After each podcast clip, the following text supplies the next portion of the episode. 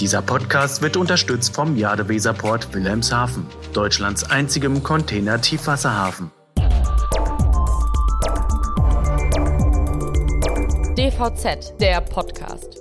Herzlich willkommen zum DVZ Podcast. Mein Name ist Sebastian Reimann. Ich bin der Chefredakteur der Deutschen Verkehrszeitung und ich freue mich auf ein interessantes Gespräch mit Dr. Hans-Fabian Kruse, dem Präsidenten des AGA Unternehmensverbandes. Ein herzliches Willkommen auch an Sie, Herr Kruse. Ich grüße Sie. Guten Tag. Kruse, lassen Sie uns mal gemeinsam auf die aktuelle konjunkturelle Lage zunächst schauen. Ähm, die Bundesregierung hat Ende April ihre Prognose für das laufende Jahr von, naja, nur 3 Prozent auf jetzt immerhin 3,5 Prozent äh, Wirtschaftswachstum erhöht. Und ähm, auch im Rahmen Ihres AGA-Indikators für den großen Außenhandel waren die Einschätzungen jetzt im April äh, für die kommenden Monate, ja auch ganz zuversichtlich. Sind wir also nach dem harten Einbruch, den wir alle im vergangenen Jahr äh, wirtschaftlich gesehen haben, so aus dem Gröbsten raus aus Ihrer Wahrnehmung? Die wirtschaftliche Lage bleibt äh, pandemiebedingt angespannt, aber die Aussichten sind positiv. Und ähm, unser Indikator ist ja von unter 100 auf 118 wieder angestiegen. Ähm, 100 ist ungefähr so die Mitte in dem System. Mhm. Ähm, wir können sagen, dass äh, das Bild in unserem Mitgliederkreis gemischt ist. Ja, es gibt 10 Prozent, die schwer getroffen sind und für die die Pandemie weiterhin eine existenzielle Bedrohung ist. Aber wir haben auch bis zu ein Drittel äh, Mitglieder, deren Geschäfte sehr gut laufen oder gut laufen.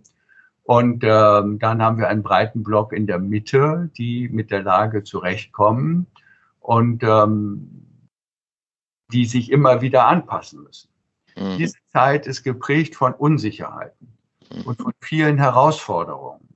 Aber die norddeutschen Groß- und Außenhändler, aber auch unsere Dienstleistungsmitglieder, die schlagen sich alle wacker. Die sind mhm. sehr erfindungsreich und engagiert und finden Lösungen. Und die Pandemie läuft ja jetzt schon über ein Jahr. Mhm. Und, ähm, die Aussichten sind deshalb gut, weil wir glauben, dass wir uns rausimpfen können, neben der Tendenz, dass im Sommer es hoffentlich sowieso besser wird, ähm, erwarten wir alle, dass auch in der Binnennachfrage es im zweiten Halbjahr wieder richtig losgeht. Mhm. Das Industriegeschäft ist ja sehr ordentlich im Augenblick. Und auch die Exporte sind ja wieder stark angezogen. Wir sind immer noch vielleicht unter dem Vorkrisenniveau, aber wir sind im, in der Exportwirtschaft eigentlich schon dicht dran. Und insofern haben wir allen Grund, optimistisch zu sein. Äh, es wird nicht so sein wie in China, dass man 16 Prozent Wachstum hat. Aber wenn wir dieses Jahr dreieinhalb oder vier Prozent schaffen, und im letzten Jahr sind wir ja nur fünf runtergegangen. Dann werden wir spätestens äh, 22 wieder es geschafft haben. Wenn man mal so auf die, die einzelnen äh, Teilbereiche Ihrer Mitgliedschaft schaut, also Sie sagen ja einmal die, die Handelsunternehmen, auf der anderen Seite eben auch die Dienstleister, die äh, in den Bereichen tätig sind, kann man da Unterschiede ähm, feststellen, so insgesamt, was die konjunkturelle Lage angeht, in diesen, ich sag mal, beiden großen Lagern? Oder hängt das wiederum eher davon ab, für welche Branchen die einzelnen Unternehmen dann wiederum tätig sind? Sie sagen es, es hängt ab von den Branchen, für die Sie tätig sind. Also mhm. wenn Sie Großhändler sind, der darauf spezialisiert ist, Hotellerie und Gastronomie zu beliefern, dann sind Sie echt blöd dran. Wenn Sie mhm. Großhändler sind, der die Industrie beliefert, die im Augenblick einen Auftragsboom hat in ihrem speziellen Sektor, dann haben sie die besten Zahlen, die sie jemals hatten. Mhm. Äh, und auch das ist bei den Dienstleistern genauso. Wenn sie also äh, eine Wäscherei sind für, für ein Hotel, dann ist, ist es sehr traurig. Und äh, wenn sie ähm, Dienst, äh, Analysen machen für Sektoren, die gerade boomen, dann geht es ihnen prima. Ja. ja, ist fast ein bisschen ein Glücksspiel, leider Gottes, in Anführungsstrichen. Ne? Ja, aber das Leben ist ungerecht oder ist es eben ungleich verteilt. Also äh, früher hätte man gesagt, wir sind alle in Gottes Hand. Es gibt ja. Rahmenbedingungen und wir müssen jeweils sehen, wie wir uns möglichst gut daran anpassen.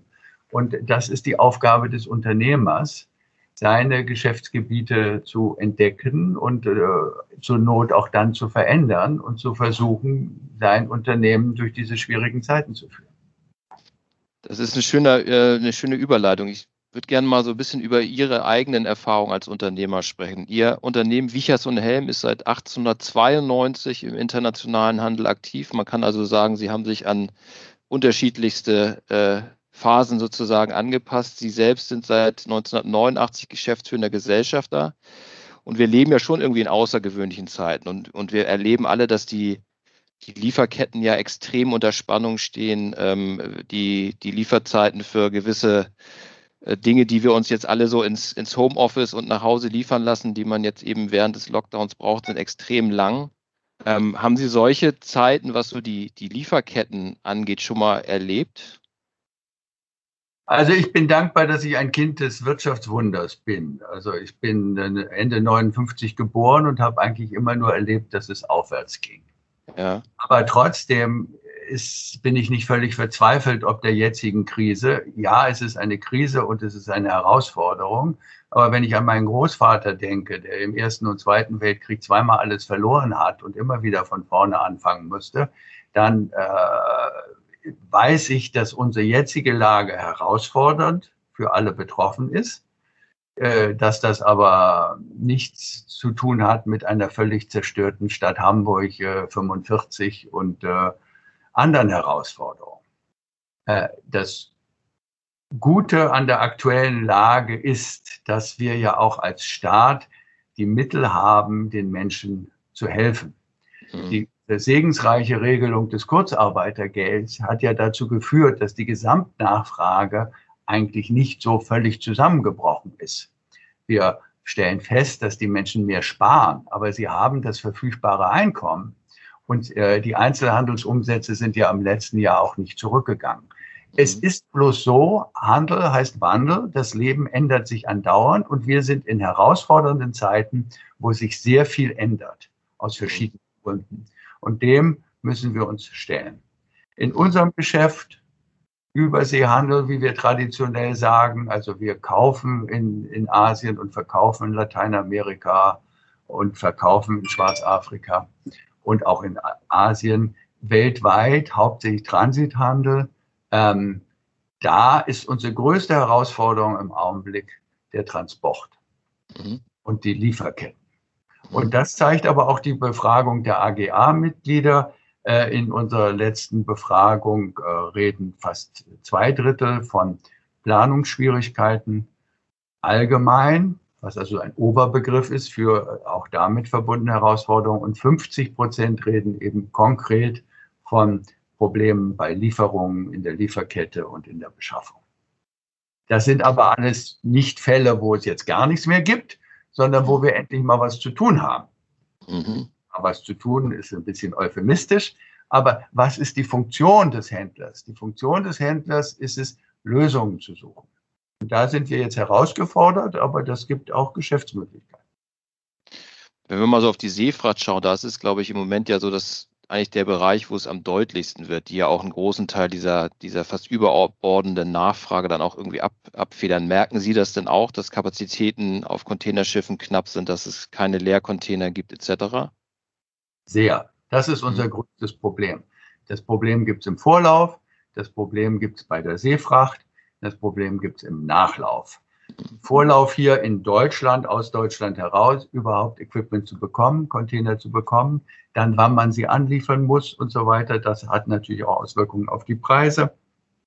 Die Seefracht ist, je nachdem, was für Verträge man hat, aber es gibt eben Fälle, dass ein 40 Fuß von Hamburg nach Shanghai, der zusätzlich neu dazu kam, eben statt 1000 Dollar jetzt 5000 Dollar kostet.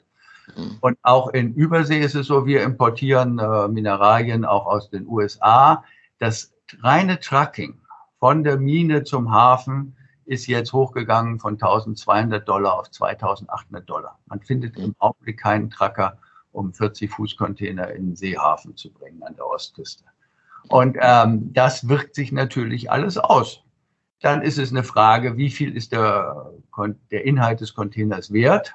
Mhm. Wenn Container voll mit iPhones haben, dann äh, spielt es keine so große Rolle, ob die, die Fracht Door-to-Door nun 3000 Euro oder 8000 Euro ist, äh, wenn Sie einen Container haben, mit, wo der ganze Warenwert des Containers keine 5000 Euro sind, dann spielt das natürlich eine ganz erhebliche Rolle. Insbesondere, weil die Lieferketten, in denen unsere Mitglieder stecken, haben sie ja meistens äh, oder in sehr vielen Fällen feste Kontrakte und mhm. müssen hier in der deutschen Distribution an die, äh, an die großen Platzhirsche mit festen Verträgen liefern. Mhm. Und dann hat man da natürlich auch, äh, kann auch sehr hohe finanzielle Herausforderungen dadurch haben. Das wäre mal so die Anschlussfrage gewesen. Gehen Sie denn davon aus, dass denn die, die Preise auch weitergereicht werden können? Müssen sie möglicherweise dann auch irgendwann weitergereicht werden? Aber geschieht das dann wahrscheinlich erst mit einer gewissen Verzögerung oder wie muss man sich das vorstellen? Sie sind ein Experte, weil Sie sprechen alle drei Teilaspekte an. Also wenn Sie einen fixen Liefervertrag mit Aldi oder Lidl haben, der Ihnen äh, fixe Preise vorschreibt für, für die nächsten sechs Monate, äh, dann haben Sie gar keine Chance daran, kurzfristig was zu ändern.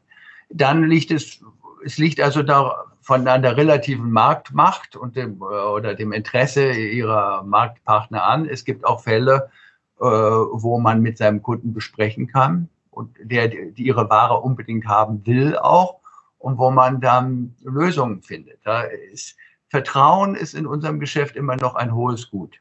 Wenn Ihr Abnehmer Ihnen vertraut, dass Sie ihm nicht Märchen erzählen, weil Sie doch noch einen Rahmenvertrag selber mit Kühne und Nagel haben, wo Ihre Frachtraten für die nächsten fünf Monate auch zementiert sind äh, und Sie in Wirklichkeit gar nicht so viel höhere Kosten haben. Das gibt es glücklicherweise ja dann auch. Äh, es kommt also darauf an, wie Sie das lösen können. Es ist aber erstens eine organisatorische Belastung und es ist de facto in sehr vielen Fällen eine finanzielle Belastung. Mhm. Aber ähm, das heißt nicht, dass jetzt alle Händler deshalb pleite gehen, sondern sie müssen sich hier dem stellen. Und da ist massiver Druck aufs Ergebnis in manchen Bereichen. Und man sorgt dann möglichst vor und versucht das zu kompensieren. Also wir rechnen nicht damit, dass hier serienweise Händler ausfallen, nur wegen der Frachten. Das macht das Geschäft aber ehrlich gesagt viel schwieriger und es führt zu Verzögerungen. Wir lesen andauernd in den Zeitungen von den fehlenden Chips, Halbleitern für die Automobilindustrie. Da gibt es viele, viele Beispiele. Mhm. Rad, hm? Thema Verkehr hinterher. Fahrrad ist ein riesiger Boom. Die meisten Fahrradhersteller sind verzweifelt, weil sie nicht genug Teile aus China heranbekommen. Mhm. Spezielle Sachen wie Schaltungen oder andere Dinge, die werden eben hauptsächlich in China produziert und man kommt die Ware nicht hierher. Ich kenne einen österreichischen großen Fahrradhersteller, der könnte ein Drittel mehr produzieren, wenn er nur die Teile bekommt. Ja. Wenn wir noch mal kurz so bei den, bei den Kosten bleiben. Jetzt ist ähm, von der Bundesregierung im Februar das nationale Lieferkettengesetz ja beschlossen worden. Ähm, das soll 2023 kommen, verspricht ja erstmal auch in Anführungsstrichen mehr Aufwand und damit dann auch wahrscheinlich mehr Kosten. Ähm, Sie sehen es in der derzeitigen Ausgestattung, glaube ich, kritisch, oder? Ja, wir sehen das Lieferkettengesetz oder ich sehe das Lieferkettengesetz sehr kritisch. Und zwar nicht, weil ich nicht die gute Absicht dahinter sehe. Wir wollen alle, dass nicht irgendwelche armen Näherinnen in Bangladesch ausgebeutet werden. Keiner von uns will Kinderarbeit oder dass Kinder hinter Stahltüren eingeschlossen sitzen ohne Licht und Luft und da irgendwas nähen müssen. Oder die Minenarbeit, äh, von, die uns immer plakativ vorgehalten wird. Die Frage ist, wie können wir unsere Ziele, unsere Vorstellungen von Menschenrechten und sozialen Rechten weltweit durchsetzen? De mhm. facto ist es so, dass die Regierung erkannt hat, dass sie die Welt nicht beeinflussen kann. War der Telefongipfel vorgestern zwischen der Kanzlerin und den chinesischen Ministerpräsidenten und der verbietet sich jegliche Einmischung. Mhm. Wenn wir also sagen, uns sind die sozialen Rechte und freie Gewerkschaften so wahnsinnig wichtig und das muss über alles gehen, die Bundesregierung kann es nicht alleine durchsetzen, jetzt sollen die Unternehmer das tun. Das kann doch gar nicht funktionieren. Mhm. Wenn man das Lieferkettengesetz, so wie es jetzt vorgesehen ist, wirklich ernst nimmt, dann stellt sich für mich die Frage, wie viel Handel man dann mit China noch überhaupt machen könnte, wenn man da jeden einzelnen Buchstaben ausbuchstabiert. es ist wichtig, alle Menschen mit Würde und Respekt zu behandeln und vernünftige Lösungen zu finden. Ich bin geprägt von der Vorstellung, dass ich selber ein kleiner Unternehmer bin und nicht beliebige Marktmacht habe. Ich bin davon geprägt, dass ich Lösungen für meine Lieferanten und Kunden finden muss, die Win-Win-Situationen für beide Seiten sind. Und deshalb wir importieren auch Mineralien, nicht nur aus den USA, sondern auch aus äh, Sri Lanka und Indien. Wir haben ein natürliches Interesse daran, dass die Minen, aus denen wir unsere Ware holen, dass die vernünftig organisiert sind, dass dort die Menschen anständig behandelt werden, dass Mindeststandards eingehalten werden, weil sonst auch unsere Produkte nicht gut sind, unsere Partner nicht verlässlich sind und es nicht vernünftig arbeiten kann. Mein Eindruck ist, dass der deutsche Außenhandel schon sehr viel leistet und das weiterhin eine große Herausforderung bleibt, um für bessere Verhältnisse auf der Welt zu sorgen. Dadurch, dass man jetzt jedem Einzelnen hier ein bürokratisches System überstülpt, was leider mit dem Lieferkettengesetz verbunden ist, ist meiner Meinung nach leider noch nichts gewonnen. Wir haben hier einen Schraubengroßhändler in Hamburg. Er handelt 60.000 verschiedene Schrauben oder noch viel mehr. Wenn er dafür jede Partie nachweisen muss und eine Bürokratie aufbauen, von wem er das kauft, wer dessen Vorlieferant ist und wie das da läuft. Jeder, der das Gesetz vertritt, wird sagen, ach, das ist ja gar nicht so schlimm und so weiter. Es kommt konkret auf die Ausgestaltung drauf an und was wir daraus machen. Wir befürchten, dass wir im Augenblick jede Menge andere Herausforderungen haben, denen wir uns zuerst stellen wollen, Corona zu überwinden, die Wirtschaft wieder in Gang zu bringen und dass wir ein zwar gut gemeintes, aber de facto mit nur mit Bürokratie und Mühsal verbundenes zusätzliches Gesetz nicht benötigen. Die Idee, dass das nur die Großen trifft, ist ja ein großer Witz, weil die Großen reichen das an die Kleinen weiter. Wir haben mhm. vorhin ein Beispiel gebracht, dass äh, viele Importeure Aldi und Lidl beliefern. Aldi und Lidl sind davon betroffen. Die müssen jedem, die schicken ihnen jetzt schon für alle möglichen Gebiete seitenweise Standards, die sie alle einhalten müssen. Und wenn sie diese Verträge nicht unterschreiben, dann sind sie kein Lieferant. Mhm. Also das Lieferkettengesetz wird de facto bei allen ankommen und wird für alle zusätzliche Bürokratie bedeuten. Und ich befürchte, dass wir die damit verbundenen Ziele nur sehr begrenzt erreichen, sondern uns selber nur weiter behindern. Wäre aus Ihrer Sicht der beste Weg, eben gar kein Gesetz zu haben, sondern es wirklich, ich sage mal, branchenweit zu regeln oder dass eben jedes Unternehmen für sich das einfach mit seinen Lieferanten, Geschäftspartnern dann auch entsprechend vereinbart oder wäre eine internationale Lösung dann auf Gesetzesebene die bessere?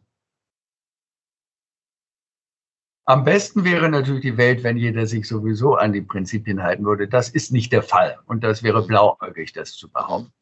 Ähm, ein deutsches Lieferkettengesetz wird kommen. Es liegt in der Zeit.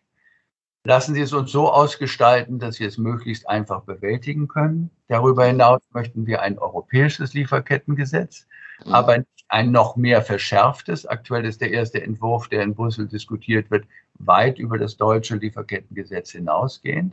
Mhm. weil eben so viel Idealismus dahinter steht. Und das ist einerseits bewunderungswürdig, sich für die Schwachen einzusetzen, aber man muss eben sehen, wie funktioniert Wirtschaft wirklich mhm. und können wir unsere Ziele erreichen. Und weltweit was zu erreichen, was hilft Ihnen ein Lieferkettengesetz, was von Putin oder Erdogan unterschrieben wird? Mhm. Diese Frage wage ich zu stellen und will das hier nicht ausdiskutieren. Aber wir leben weltweit mit unterschiedlichen Vorstellungen. Unser wichtigster Handelspartner ist heute China. Und die Chinesen sagen klar und deutlich, das geht euch einen Dreck an, was wir machen. Mhm. Wir sind stark genug, das durchzusetzen. Und dann müssen wir uns überlegen, wollen wir weiter mit China zusammenarbeiten? China ist ja auch ein Land, das sich entwickelt, wo der Wohlstand zunimmt, wo die Leute, äh, das sind ja auch nicht alles Verbrecher, wollen wir mal so sagen, sondern die wollen auch einen Weg gehen in Richtung ähm, mehr Umweltschutz, äh, besseres Leben für die Chinesen und die an, andere Menschen. Und insofern ist das ein Prozess, auf dem wir uns befinden. Einige sollten vorangehen, wird immer gesagt. Ja, aber für mich heißt vorangehen erstmal, dass ich in meinem persönlichen Verhalten versuche, die besser. Ich red, renne nicht auf die Straße und äh, demonstriere für die Rettung der Meere, sondern ich hebe auf jedem Spaziergang zwei Stück Plastik auf. Das ist meiner Meinung nach ein Ansatz, was jeder Einzelne von uns tun kann. Darüber hinaus äh, wollen wir sehen, wie das Lieferkettengesetz jetzt aus dem parlamentarischen Prozess kommt und wie wir es dann hinterher möglichst pragmatisch durchführen.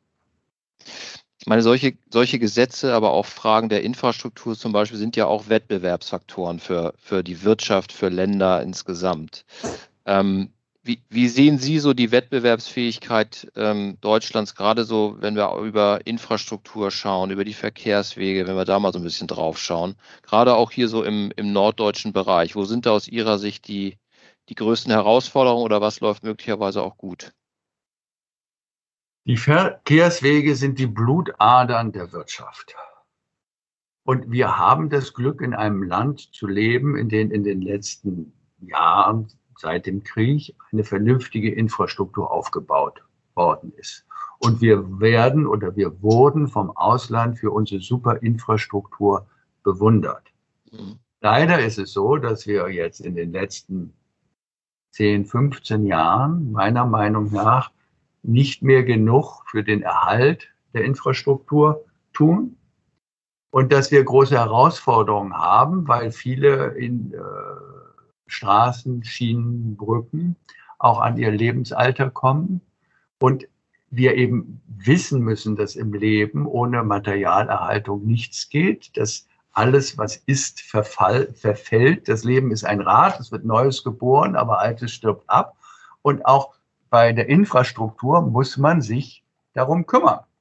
Mhm. Und äh, ohne hier parteipolitisch zu werden, wenn wir einen CSU-Verkehrsminister haben, der das Geld immer nur für neue Ortsumfahrungen nach Bayern leitet, also das ist eine grobe Vereinfachung, die ich hier mache, ähm, dann äh, haben wir vielleicht in Bayern schöne Umfahrungsstraßen, aber hier im Norden müssen wir auch etwas für unsere Verkehrsinfrastruktur tun.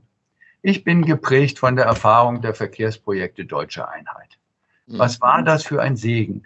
Was ist das für ein Fortschritt? 1990 brauchten wir fünf Stunden nach Rostock. Heute zwei Stunden. Das ist egal, ob sie ein LKW sind oder ein PKW.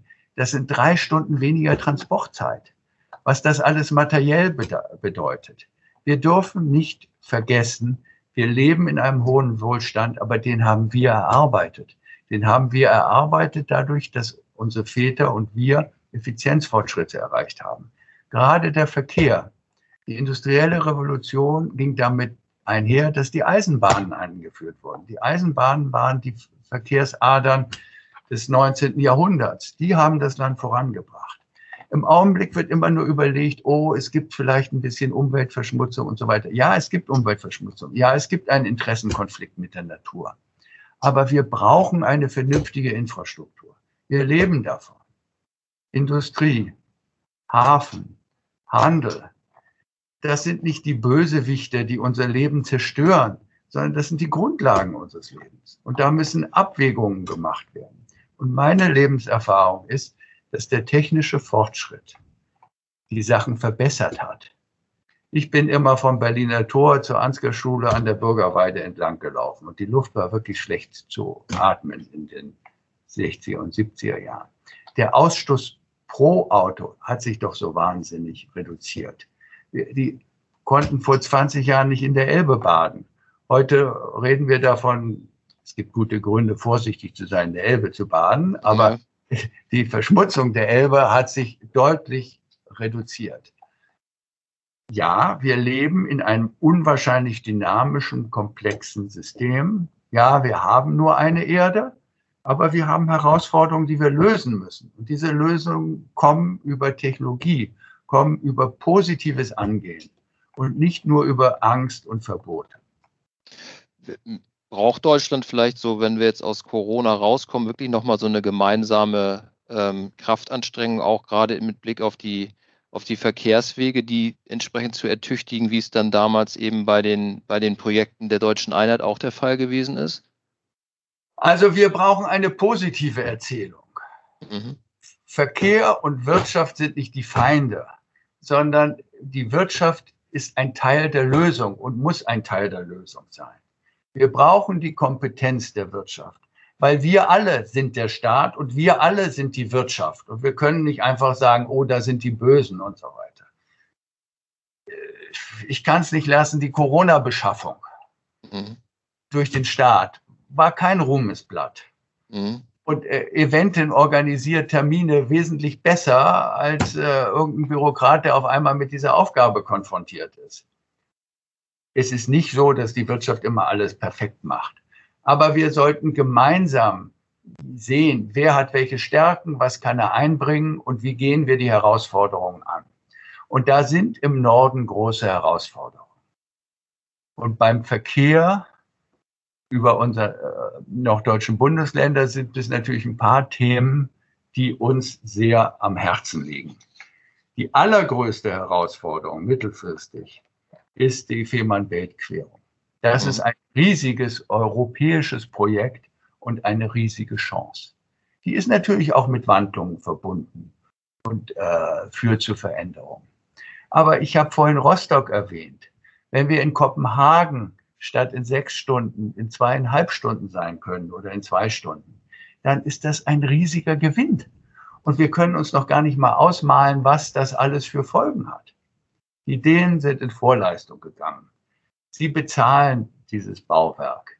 Sie organisieren das alle. Und was tut die deutsche Seite? Wir mhm. versuchen, unsere Hinterlandanbindung zu verzögern. Der Gotthard-Basistunnel in der Schweiz, ganz anderes Thema, andere Ecke.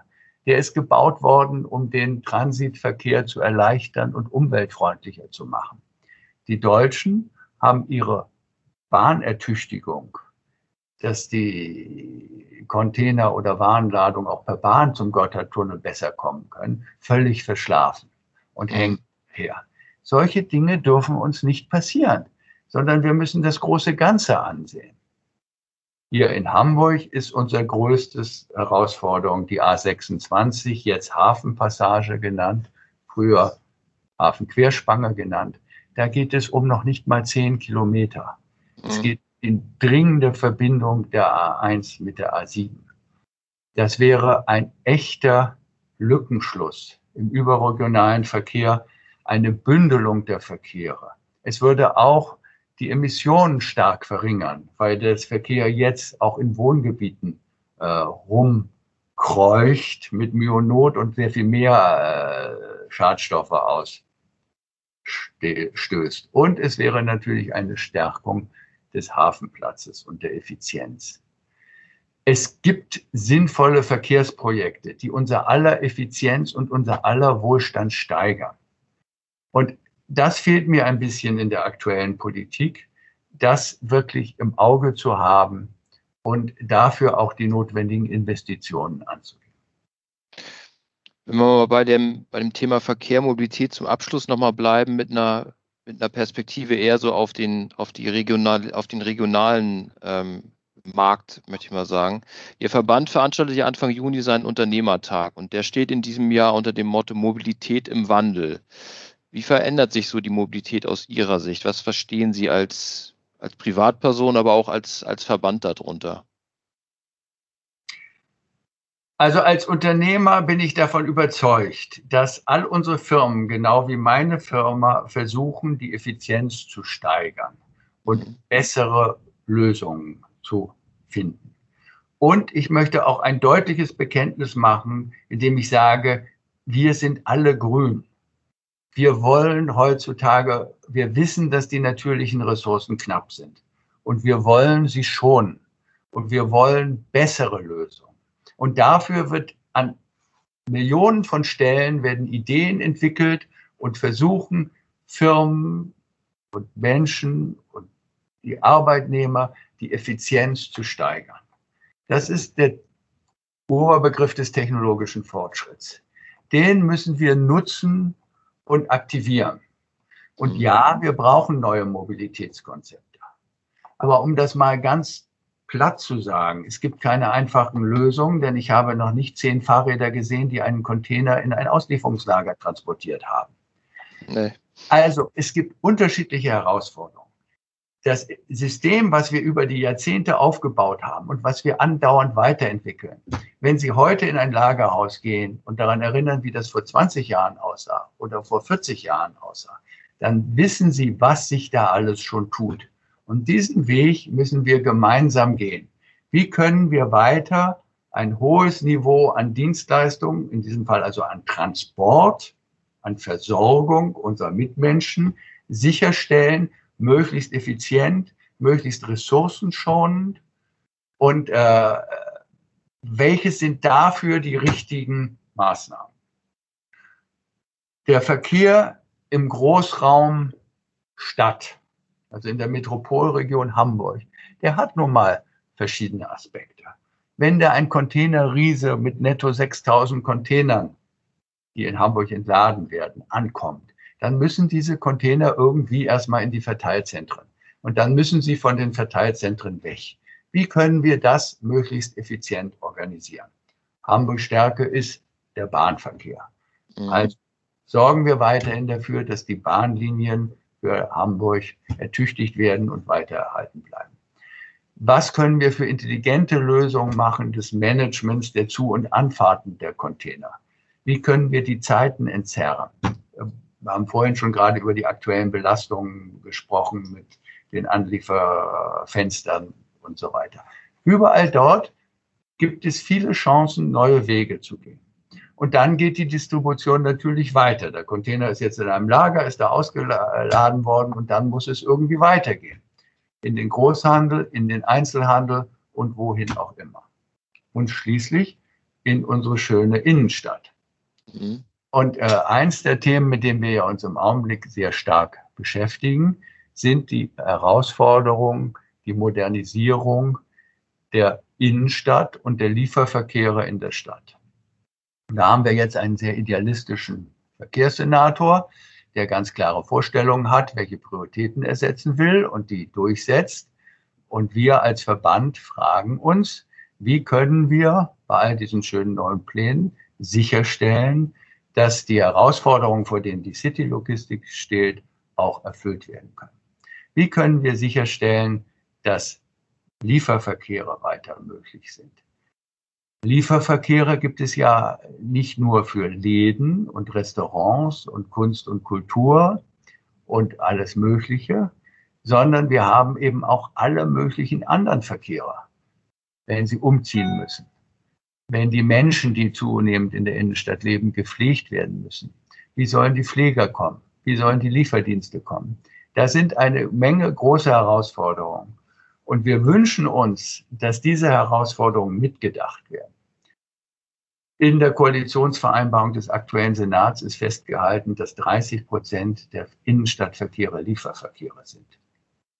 Und die können wir nicht einfach nur aussperren, sondern wir brauchen intelligente Konzepte und wir brauchen die Mittel der modernen Technik, digitale Lösungen fürs Verkehrsmanagement, fürs Baustellenmanagement, wir brauchen Mikrodepots, wir brauchen spezielle Parkplätze. Wenn ein Aufzug ausfällt hier in einem Bürogebäude und die Servicetechniker müssen kommen und Teile austauschen und die Teile sind ein bisschen größer, dann müssen die da auch irgendwo hinfahren können. Und wir brauchen einfache, schnelle Sondergenehmigungsmöglichkeiten. Wenn eben halt einer mal umziehen muss oder da ein spezielles Teil angeliefert werden muss, dann muss es dafür intelligente, moderne Methoden geben, dafür Sonderzonen zu haben, für die man dann die Genehmigung bekommt, dahin zu kommen. Es gibt viele Herausforderungen und die müssen angegangen werden. Mhm. Ja, ich glaube, das wird dann sicherlich äh, Thema der Politikzeit am 7. Juni sein und dann auch des Unternehmertages am 8. Juni. Ich freue mich schon drauf. Ich glaube, wir haben viel Stoff ähm, und wir haben auch äh, dann interessante Diskussionsteilnehmer sicherlich bei den Veranstaltungen. Herr Kruse, ganz herzlichen Dank erstmal für den Podcast. Hat großen Spaß gemacht. Ich danke Ihnen. Dieser Podcast wurde unterstützt vom Jadeweserport Wilhelmshaven, Deutschlands einzigem Container-Tiefwasserhafen.